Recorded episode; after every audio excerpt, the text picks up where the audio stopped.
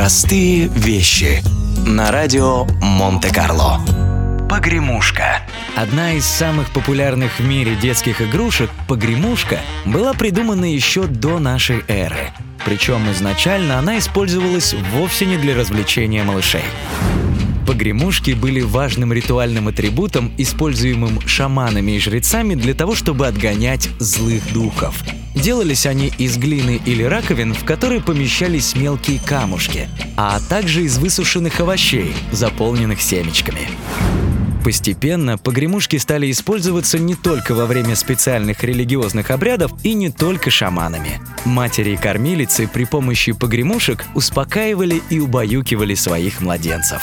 Таким образом, со временем ритуальный атрибут превратился в одну из самых распространенных и популярных детских игрушек.